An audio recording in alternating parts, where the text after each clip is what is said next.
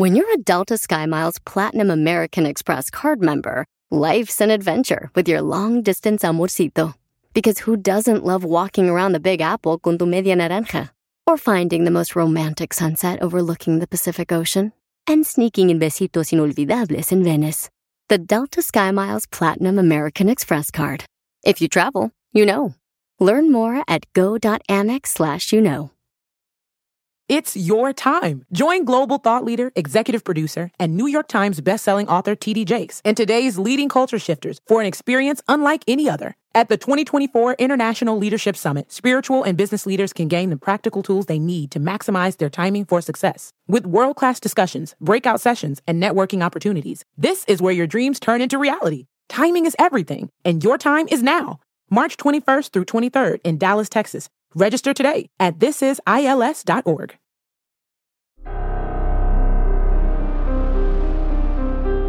En Código Misterio encontrarás temas relacionados con energías, cuarzos, sanaciones, meditación, ovnis, fantasmas, pirámides, misterios inexplicables, culturas antiguas y continentes desaparecidos. Pero también nos remontaremos al conocimiento de nuestros ancestros para vivir una vida más sencilla pero plena. Bienvenidos.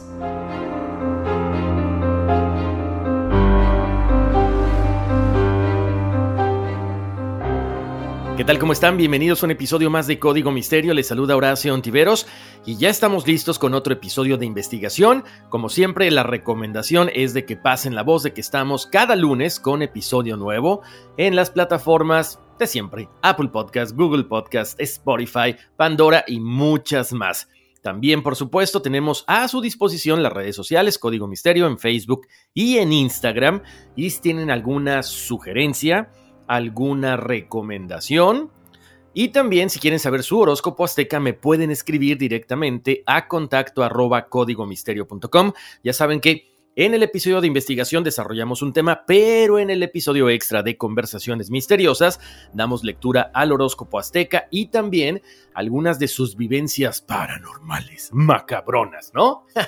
bueno, pues ya estamos por acá. También, como siempre, los quiero invitar que descarguen los podcasts, a que se registren, a que se suscriban al canal de YouTube, tanto de All for Ness Movement como también al canal de Código Misterio, que está ahí en YouTube. Tenemos por ahí sorpresas para la gente que les gusta eh, todo lo que tiene que ver con la meditación. Hay un reto que vamos a arrancar pocos días después de que inicie diciembre. Es un reto de meditación de 21 días, así que prontito lo van a poder ver.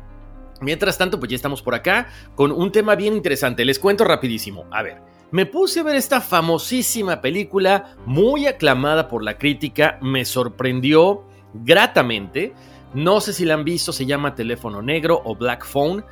Trata básicamente de un secuestro. Eh, es un niño de 13 años, es retenido en un sótano que está insonorizado, o sea, está cubierto de todo tipo de material para que no se escuche su voz hacia afuera. Y el que lo secuestra es un asesino enmascarado que ya ha cometido varios crímenes anteriormente. Este niño de pronto se da cuenta de que hay un teléfono desconectado en la pared. Lo más curioso del caso es que de pronto comienza a sonar algo muy raro, ¿no? Porque no hay línea. Y empieza a escuchar las voces de las víctimas de este asesino que le decían cómo tenía que salir. Entonces, es muy buena esta película y de repente me puse a pensar, bueno, este es un alucine, esto pudiera darse en la vida real y ¿qué creen? ¡Tan, tan, tan! Resulta ser que sí. Por eso me interesó muchísimo este tema y vamos a platicar qué tan probable es que alguien se comunique desde el más allá a través de un teléfono, que puede ser un teléfono viejo como este, o quizá un teléfono nuevo, incluso hasta se usan los smartphones. Es impresionante lo que vamos a platicar el día de hoy. Hay muchos casos de gente incluso famosa que, digamos, tuvieron una alerta a través de una llamada de quién. Puede ser de su mamá, de su papá, de sus esposos, hijos, alguien muy cercano que no solamente tenía que cerrar ese ciclo de despedirse, sino que los advertía de peligros inminentes.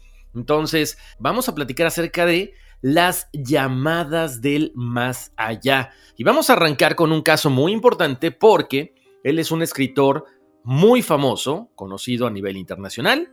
Él es norteamericano, eh, su nombre es Dean Koontz. Él ha hecho muchísimas novelas de espionaje, eh, uno de mis autores favoritos, la verdad. Y a él le pasó esto en carne propia. Recibió una llamada de una persona que ya había fallecido para decirle que se tenía que cuidar. Y además esto lo dejó plasmado en un libro que se llama Hermosa Muerte o Beautiful Death. Así que vamos a platicar acerca de este caso. Iniciamos aquí Código Misterio. Les cuento, Dean Kuntz afirma que recibió una llamada telefónica de su madre que ya había fallecido. En septiembre de 1988, el autor estaba trabajando en su oficina cuando de pronto el teléfono comenzó a sonar. Él contestó la llamada y escuchó una voz débil y muy lejana que le decía una frase en el auricular. La voz le dijo, por favor, ten cuidado. En ese momento, Kuntz preguntó la identidad de la persona, pero no le respondieron. En cambio, repitieron la advertencia tres veces seguidas y después se cortó la comunicación. Obviamente, Kuntz se quedó en estado de shock, no sabía qué es lo que estaba pasando, pero sí recuerda que la voz sonaba igual que la de su mamá. Nada más que había una pequeña cosa, su mamá estaba muerta desde hace más de 20 años. Bueno, él siguió con esta con su vida normal. El número de teléfono que aparecía en el caller ID no figuraba en la lista de los conocidos, lo que, bueno, lo intrigaba todavía más. De pronto él pensó que quizá pudo haber sido una persona que llamó al número equivocado, pero sí se le hacía muy raro que le dieran esa advertencia. Bueno, dos días después de esta extraña llamada telefónica, la casa de retiro donde estaba su papá se puso en contacto con él porque su papá de nombre Ray estaba causando muchos problemas en este lugar.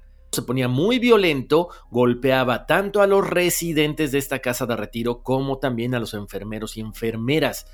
Todo el personal estaba muy preocupado y le pidieron a Kunz que hablara con Ray y tratara de calmarlo.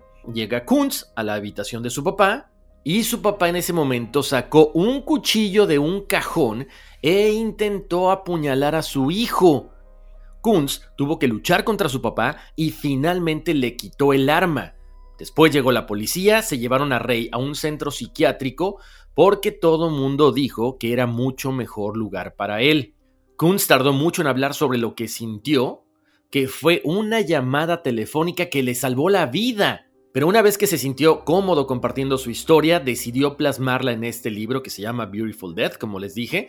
Y bueno, precisamente en la introducción, él escribe un ensayo sobre la experiencia de llamadas telefónicas, compartiendo este tema tan personal con toda la gente. Ahora, ¿qué es lo que pasaba? Obviamente su mamá tenía un compromiso o sentía un compromiso moral con él porque siempre tuvieron problemas. Su mamá de nombre Florence tuvo problemas graves de salud a lo largo de su vida y el estrés que llevaba por el matrimonio con Ray pues no ayudaba en nada. Su mamá falleció a los 53 años de edad y mientras ella estaba en el hecho de muerte le explicó a su hijo que tenía información sobre su padre que le quería compartir y que le cambiaría su vida.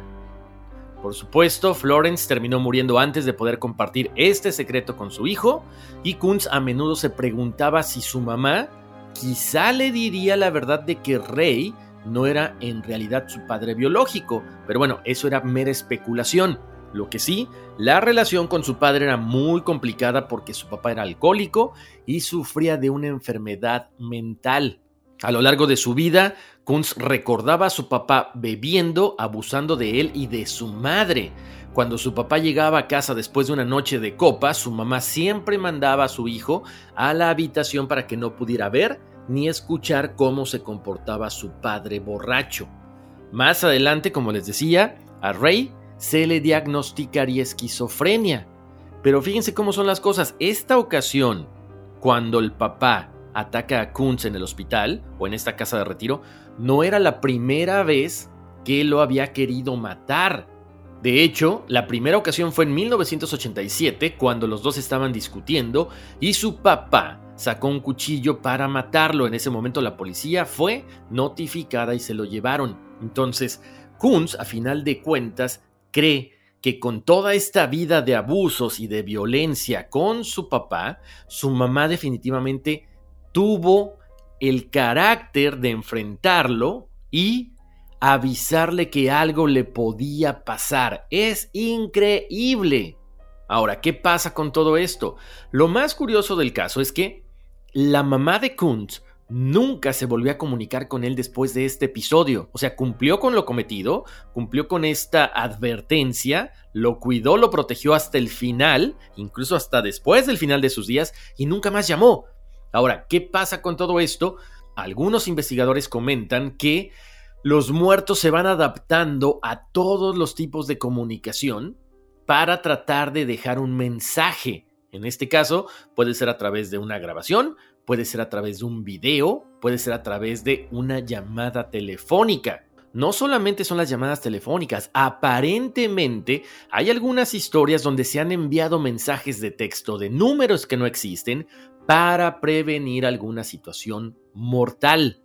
Todos hemos escuchado historias acerca de vuelos que desaparecen misteriosamente, sin dejar rastro, pero que de alguna manera los pasajeros consiguen realizar una llamada antes de evaporarse para siempre o incluso después de desaparecer para avisar que están bien.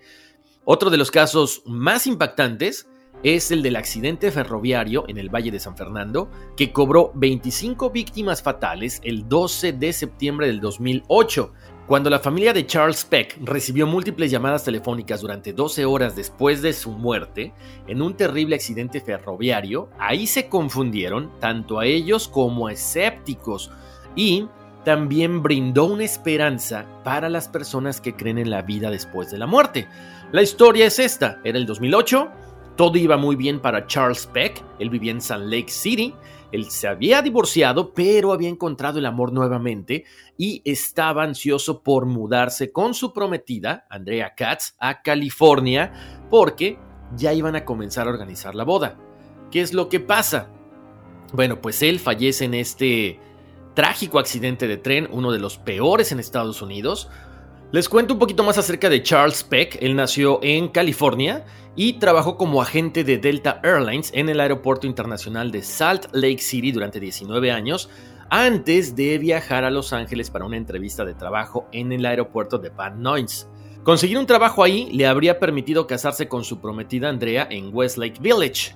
Aunque la pareja estaba lista para casarse, el hecho de que no estuvieran en el mismo estado era un, problema, por lo tanto, cuando él se entera de que hay una vacante en el aeropuerto de Van Nuys, decide abordar un avión el 12 de septiembre del 2008 y luego tomar un tren hasta su última parada en Moore Park, donde Andrea lo iba a esperar para recogerlo.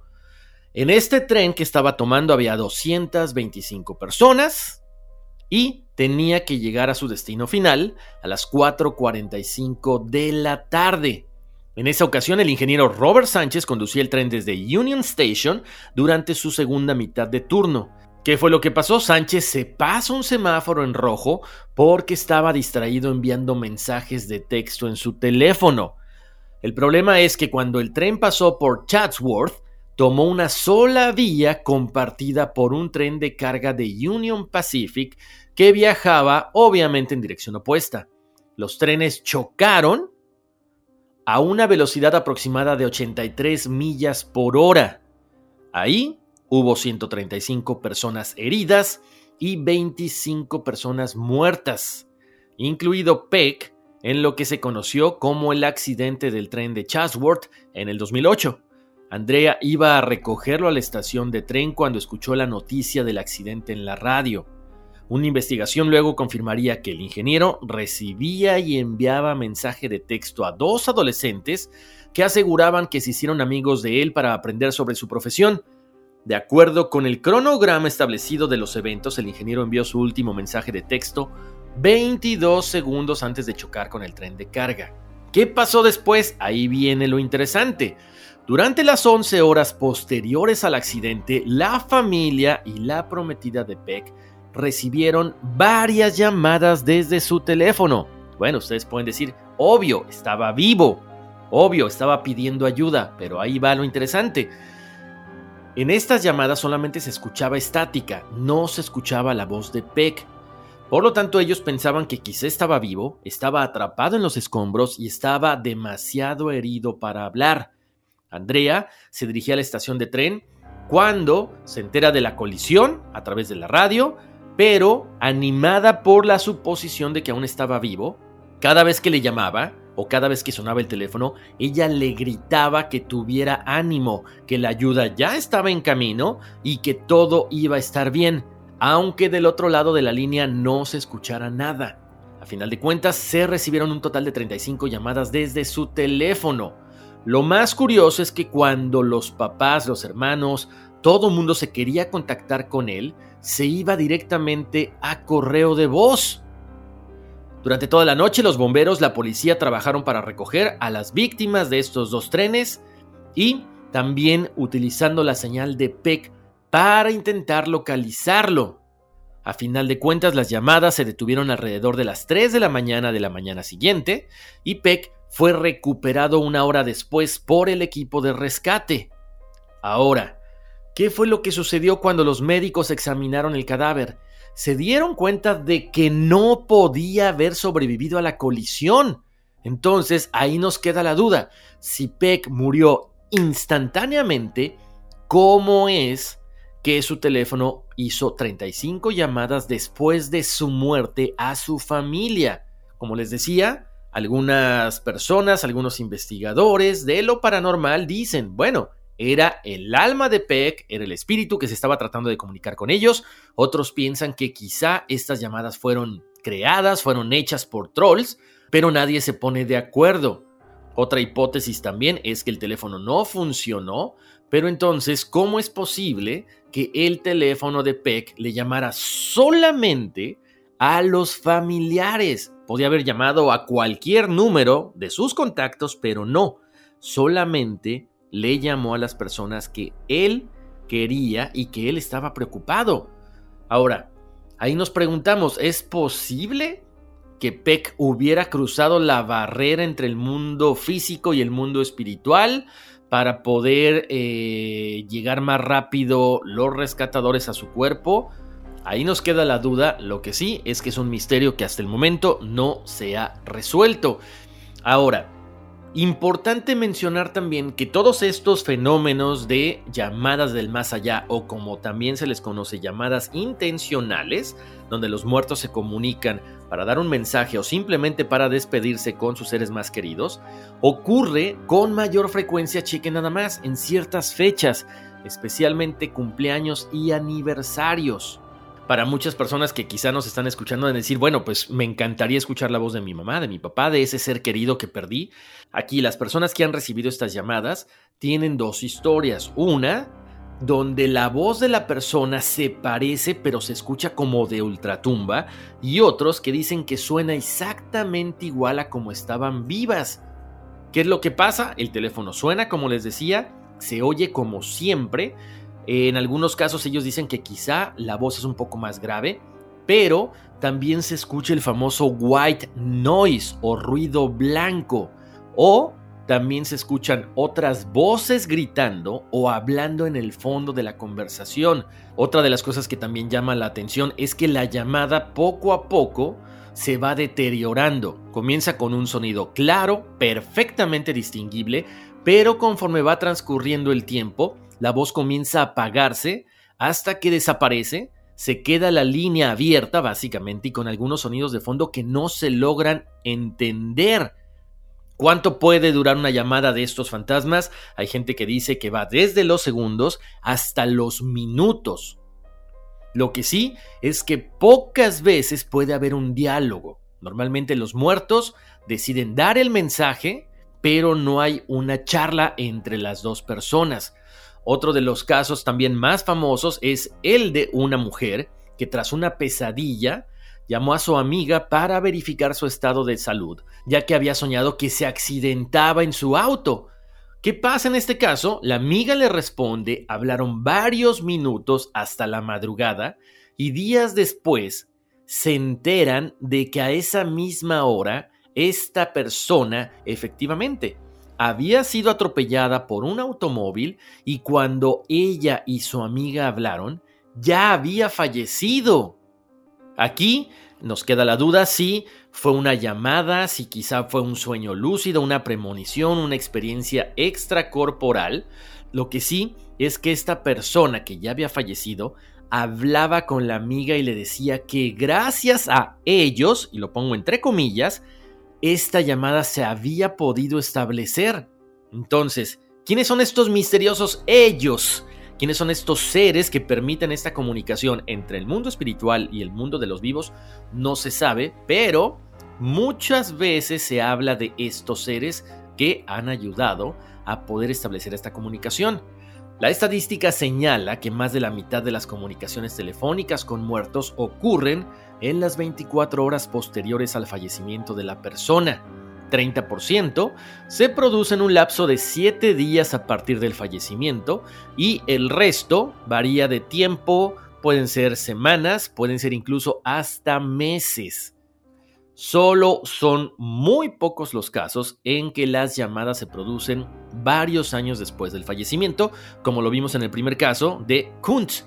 Ahora bien, por supuesto, hay varias teorías para tratar de explicar el origen de estas llamadas telefónicas. La primera, la más sencilla, es que los muertos realmente son los causantes, quienes de alguna forma logran articular sonidos dentro del rango del oído humano y el teléfono solo sería un medio para que la comunicación pues no resulte traumática para la persona viva. No es lo mismo que uno escuche a una persona que ya falleció a que de pronto uno la vea como espíritu, como fantasma.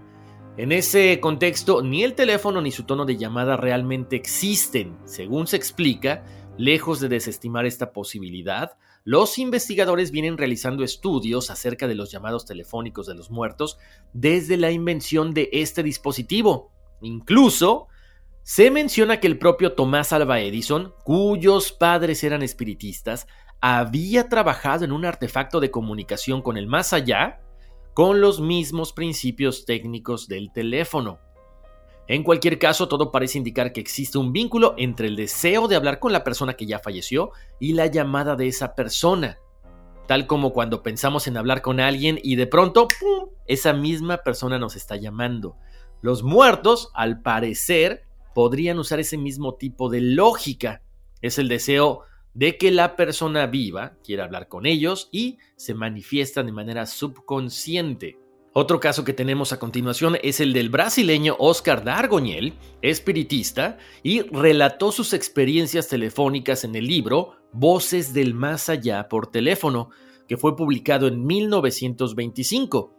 En este caso, él describía que sus contactos eran posibles gracias a la energía de dos mediums, su hermano y su sobrino, el espíritu que se comunicaba se identificaba como el padre Manuel dos Santos Silva, con el cual tuvo largas conversaciones. Según el autor, algunas duraron más de una hora y se prolongaron por un espacio de dos años. Oscar Dargoñel había puesto a prueba a su interlocutor, combinando llamadas telefónicas con sesiones mediúmnicas, convenciéndose finalmente de la realidad de su contacto con el más allá. Años más tarde, los estudiosos Scott Rogo y Raymond Baylis realizaron una extensa investigación en la que recopilaron decenas de casos de contactos con los espíritus a través del teléfono y lo dieron a conocer en el libro titulado Llamadas Telefónicas de los Muertos. Celeste Apolinaro fue protagonista de una serie de llamadas telefónicas inexplicables recibidas a través de un viejo teléfono. Ella comenta que estaba buscando un teléfono antiguo y Finalmente lo encontró, lo puso en la mesa de noche y al día siguiente por la mañana sonó. Ella comenta que estaba dormida, era muy temprano, descolgó y escuchó una voz que decía, Maruca, Maruca. Era la voz de una persona mayor, pensó que se había equivocado, colgó el teléfono y antes de colgarlo volvió a escuchar la palabra Maruca. ¿Qué pasó al día siguiente? Volvió a sonar el teléfono. Era la misma voz, el mismo tono y diciendo lo mismo. El tiempo que duró la llamada, que fueron algunos minutos, le repetía la misma frase, Maruca. Durante esa semana volvió a recibir otras dos llamadas igual, con la misma frase. A la siguiente ocasión decidió ponerse en contacto con la persona que le vendió el teléfono para comprobar si es que esta persona recibía llamadas del más allá. El vendedor le dijo que no, que definitivamente nunca había tenido nada extraño con ese teléfono y que se le hacía muy raro lo que estaba sucediendo. En ese momento, ella decidió desconectar el teléfono y guardarlo para siempre. Oigan, tenemos muchos casos acerca de llamadas del más allá, pero tenemos que hacer una breve pausa comercial, así que regresamos en breve a Código Misterio. Puedes hacer dinero de manera difícil, como degustador de salsas picantes, o cortacocos, o ahorrar dinero de manera fácil con Xfinity Mobile. Entérate cómo clientes actuales pueden obtener una línea de un límite intro gratis por un año al comprar una línea de un límite. Ve a es.xfinitymobile.com. Oferta de línea o límite gratis termina el 21 de marzo. Aplican restricciones. Xfinity Mobile requiere Xfinity Internet. Velocidades reducidas tras 20 GB de uso por línea. El límite de datos puede variar. Estamos de vuelta aquí en Código Misterio, les saluda Horacio Ontiveros y seguimos hablando de las llamadas del más allá. Después de ver esta película de Black Phone, pensé que eran casos aislados, pero no, hay infinidad de casos que nos hablan de todo esto. Oigan, les recuerdo que en el siguiente episodio de Conversaciones Misteriosas estaremos leyendo las fechas de nacimiento para decirles cuál es su horóscopo azteca. Si tienen alguna recomendación, quieren que leamos sus casos al aire, también me pueden escribir a contacto arroba códigomisterio.com. Ahora sí, vamos a platicar más casos acerca de estas llamadas del más allá. Les cuento que estamos hablando de la década de 1960 y Ronald Byrd era un escritor profesional y su esposa acababa de fallecer. Él había viajado a Roma para intentar recuperarse del trauma emocional y, a pesar de que el cuerpo de su esposa estaba en un cementerio británico, él tuvo la oportunidad de escucharla una vez más. Este incidente ocurrió una mañana mientras él estaba dormido en su hotel en Roma. El teléfono sonó de forma inesperada, él agarró el auricular y se quedó pasmado, sorprendido y hasta cierto punto espantado al oír la voz de la operadora de larga distancia que anunciaba una llamada de su esposa. Momentos después, una voz fantasmal se dejó escuchar. Era definitivamente la voz de su esposa que recitaba las palabras de uno de sus poemas. La voz comenzó a desaparecer gradualmente hasta que solo se escuchó un silencio en el aparato. Este pequeño argumento juega un papel central en la novela de Anthony Burgess, Las mujeres romanas de Bert, escritas en 1976. Burks, más conocido como el autor de ciertas películas muy famosas como Naranja Mecánica y Poderes Terrenales, estructura su novela alrededor del dilema del personaje principal que se enfrenta a una serie de llamadas telefónicas fantasmagóricas de su esposa fallecida. Si no han leído esta novela, se las recomiendo. Entonces, imagínense en este caso específico cómo Birth escuchó la voz de su esposa recitar un poema que él le había escrito a ella muchos años atrás. Ahora, el siguiente caso Sucedió en julio de 1974, unos pocos días después de la muerte de la mamá de John Medved, un prominente médico de Los Ángeles. La mamá siempre había deseado ser enterrada en el pueblo natal de la familia, en Idaho, y el médico Medved había viajado ahí para colaborar con los arreglos para el funeral. Al día siguiente de su regreso a casa, recibió una llamada de su madre a las seis y media de la mañana. Él comenta, eran exactamente las seis y media de la mañana y pensé que no era un horario para que mi central telefónica estuviera molestándome. Salté de la cama, corrí hacia la mesa del teléfono del vestíbulo donde siempre tenía una libreta y un lápiz y cuando dije hola, la voz en el teléfono dijo Johnny. Era un sonido raro y pensé que era una de mis hermanas. La voz sonaba un poco acongojada. como si estuviera llamando a causa de un problema. En ese momento pregunté, ¿estás bien? Pero la voz solamente dijo, Johnny, alargando mi nombre. Repetí, ¿qué sucede? ¿Quién es? Una vez más, la voz dijo, ¿eres tú, Johnny querido? Para entonces ya no sabía si alguien me estaba haciendo una broma o algo por el estilo. Alcé el tono de voz y pregunté, ¿qué sucede? ¿Quién es? Mientras la voz dijo, tu madre. En ese momento se cortó la comunicación. El doctor Medved dice que la voz era el mismo timbre de su mamá, no había ningún error al respecto y después de esa llamada nunca más se volvió a comunicar. Lo que sí, él estaba muy preocupado, aparentemente no podía dormir por el dolor que le había ocurrido la muerte de su mamá. Por lo tanto, él piensa que fue la forma en que su madre se quiso despedir de él. En otro caso, la señora Mary Meredith de Oklahoma comenta, fui sometida a una cirugía el 22 de agosto de 1977, volví a casa una semana después y por supuesto tenía muchas cartas. Una de ellas era una carta de mi madre que venía desde Kentucky, informándome sobre la muerte de mi prima Shirley, ella vivía en Louisville, Kentucky. Mientras yo estaba leyendo esto, el teléfono sonó mientras estaba en la cocina. Corrí, lo descolgué y una voz en la línea dijo, Hola Mary, soy Shirley Jean. Pregunté, ¿quién? Y la voz nuevamente me dijo, tu prima, Shirley Jean. Esta voz se parecía demasiado a la de su prima, que tenía un acento suave sureño. Luego, por supuesto, se desconcertó porque pensó que quizá alguien les estaba tratando de jugar una broma. Le respondió ella, ¿qué clase de persona es usted? ¿Está usted enferma? ¿Qué clase de persona podría hacerle esto a alguien? Después de eso, colgó. Ella se encontraba trastornada, se levantó, se fue a la cama, pero el teléfono volvió a sonar. Ella respiró, recobró la calma Contestó y era la misma voz. Ella le preguntó, quiero saber quién es usted. Y la voz le respondió, Mary, soy Shirley Jean, ¿te encuentras bien? En ese momento ella le preguntó, ¿cómo sabes que había estado enferma? Y la voz del teléfono le dijo, estuve en el hospital contigo. Ella lo negó, pero la voz insistió en que ella había estado acompañándola en el hospital. Todo el tiempo que estuvieron hablando pudo oír su voz normal hasta que luego se desvaneció. En ese momento la prima le dijo, Te llamaré otra vez, Mary. Después hubo un silencio en la línea y simplemente se desvaneció. Minutos después se puso a pensar que nadie en Oklahoma sabía que tenía una prima que se llamaba Shirley o algún primo en Kentucky. Todos sus parientes vivían en Kentucky, así que no entendía cómo su prima se había comunicado con ella.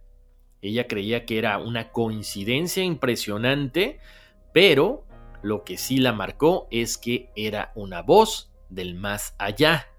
En otro de los casos que tenemos el día de hoy, le sucedió esto a una gran actriz de Hollywood que nunca ha querido revelar su nombre, pero vamos a platicar con que esta persona de apellido Adams tenía 8 años y vivía en Texas. El día de acción de gracias se encontraba de vacaciones con sus papás y hermanos en la casa de una amiga de la familia.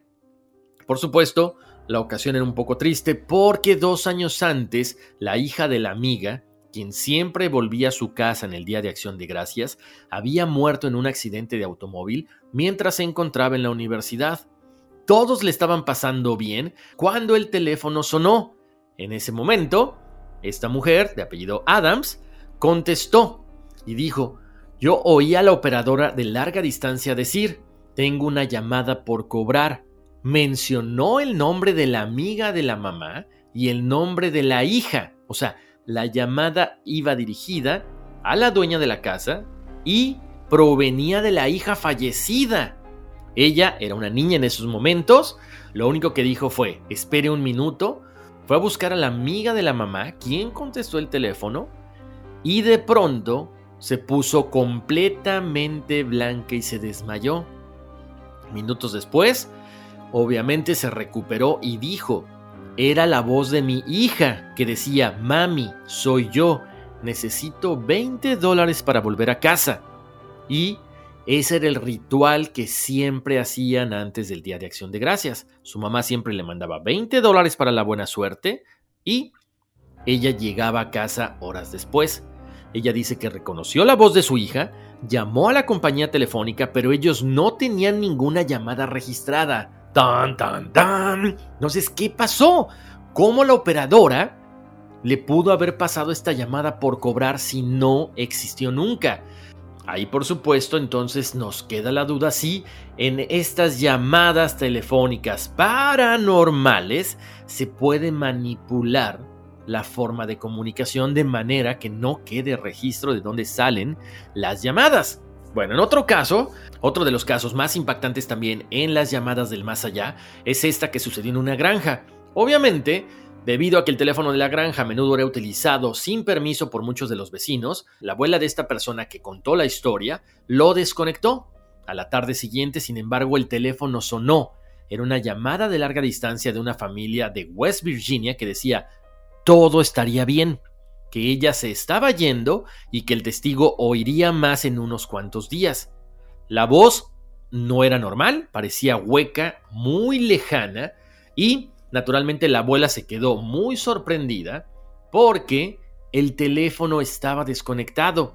Así que lo más fácil que se le ocurrió fue llamar a la compañía de teléfonos local para quejarse porque el aparato no había sido desconectado como habían pedido.